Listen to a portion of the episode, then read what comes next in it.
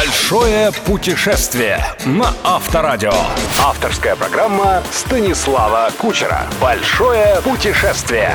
Привет, друзья! В эфире «Большое путешествие» и я, Станислав Кучер. В ближайшие две недели я хочу рассказать вам о том, как с пользой для тела и духа провести время на побережье самого чистого и несоленого моря не только в России, но и во всем мире – Азовского. Рассказ этот будет основан на моем собственном, совсем недавнем личном опыте. В начале августа у меня появилась возможность отправиться в двухнедельное одиночное плавание. Семья осталась в Москве. И я оказался перед выбором – медитативное путешествие на Валдай, очередной автопробег по Европе или поездка на Должанскую косу Азовского моря, куда меня давно звали друзья, кайт и виндсерферы. Решение я принял буквально за несколько часов до выезда из столицы – Азовское море. Во-первых, потому что я никогда в тех краях не был. Во-вторых, знакомый инструктор убедил меня в том, что я просто обязан открыть для себя новый вид спорта и встать на доску под парусом виндсерфинга. Я ни секунду не жалею, что выбрал именно этот вариант, а потому уверенно предлагаю его и вам. Поехали! Большое путешествие на Авторадио. От Москвы до Ейска, где находится школа виндсерфинга, которую я искал, примерно 1300 километров или 16 часов пути.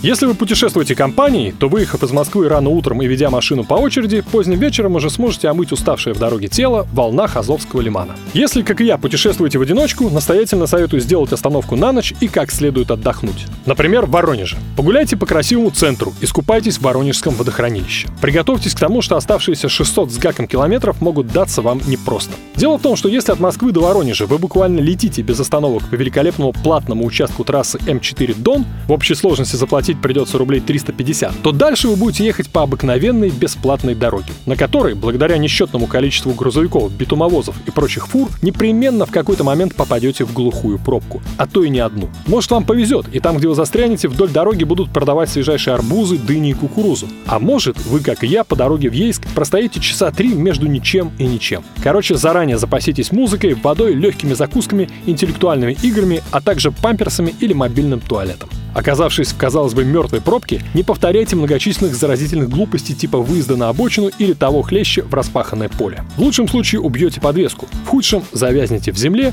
и заночуете на окраине кукурузного поля. Большое путешествие. Путешествие на Авторадио. Ейск очень милый курортный городок, утопающий в зелени. Если вы приехали просто расслабиться на берегу Азовского лимана, к вашим услугам многочисленные пляжи, в том числе дикие. Гостиниц много, от тысячи до пяти тысяч рублей за номер. Самые дорогие расположились на стрелке лимана, в самом начале улицы с говорящим названием «Пляжная». Именно здесь находится яхт-клуб, где можно отдаться всем видам водных развлечений, от морской прогулки на старинном кораблике до экстремальных кульбитов на гидроциклах.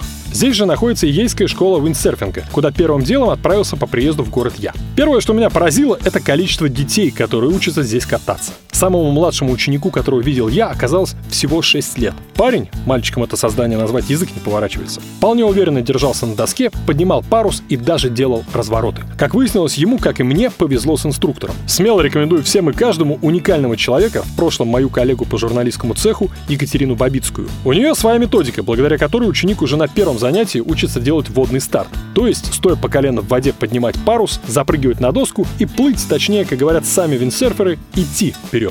Благодаря Кате я уже на второй день занятий метров 100 прошел без остановок и падений. Море, солнце, ветер. Сочетание этих стихий оказывает неописуемый эффект на сознание. Голова прочищается, ненужные мысли исчезают. Остается только то, что американцы давно назвали natural high, то есть естественный кайф, приток гормонов счастья без алкоголя, наркотиков или каких-либо еще стимуляторов. Большое путешествие. Путешествие на Авторадио. Побережье Азовского моря – одно из тех немногих мест на карте России, где люди азартные могут, не нарушая закон, испытать удачу как минимум в трех казино. И горная зона Азов-Сити раскинулась примерно в сотни километров от Ейска. Если вы подружитесь с коллективом серф-школы, а передав привет от меня и показав этот текст на сайте Авторадио.ру вы обязательно подружитесь, то ее владельцы Виталий и Кристина, возможно, лично сопроводят вас туда на экскурсию. Так или иначе, будьте осторожны. Здесь есть отличный недорогой отель, и история знает случаи, когда человек, приехавший в Ейск на море, убивал все отпускное время, подчас и тратил все деньги за блэкджеком или рулеткой. Короче, если окажетесь тут, знайте меру и помните. Адреналин и эндорфины, которые дает тот же виндсерфинг, все равно круче и, главное, обходятся дешевле, чем поход в любые игорные заведения. Недаром Алексей, управляющий одним из казино, сам почти не играет, а вот на серф-станцию ловить естественный кайф приезжает каждый день.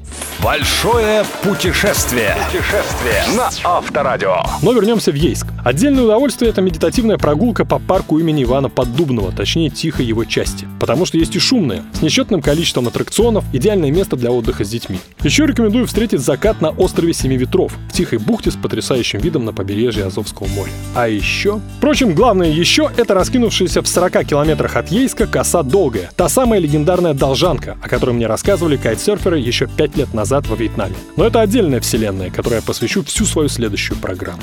Это было большое путешествие, и я Станислав Кучер. Услышимся ровно через 7 дней.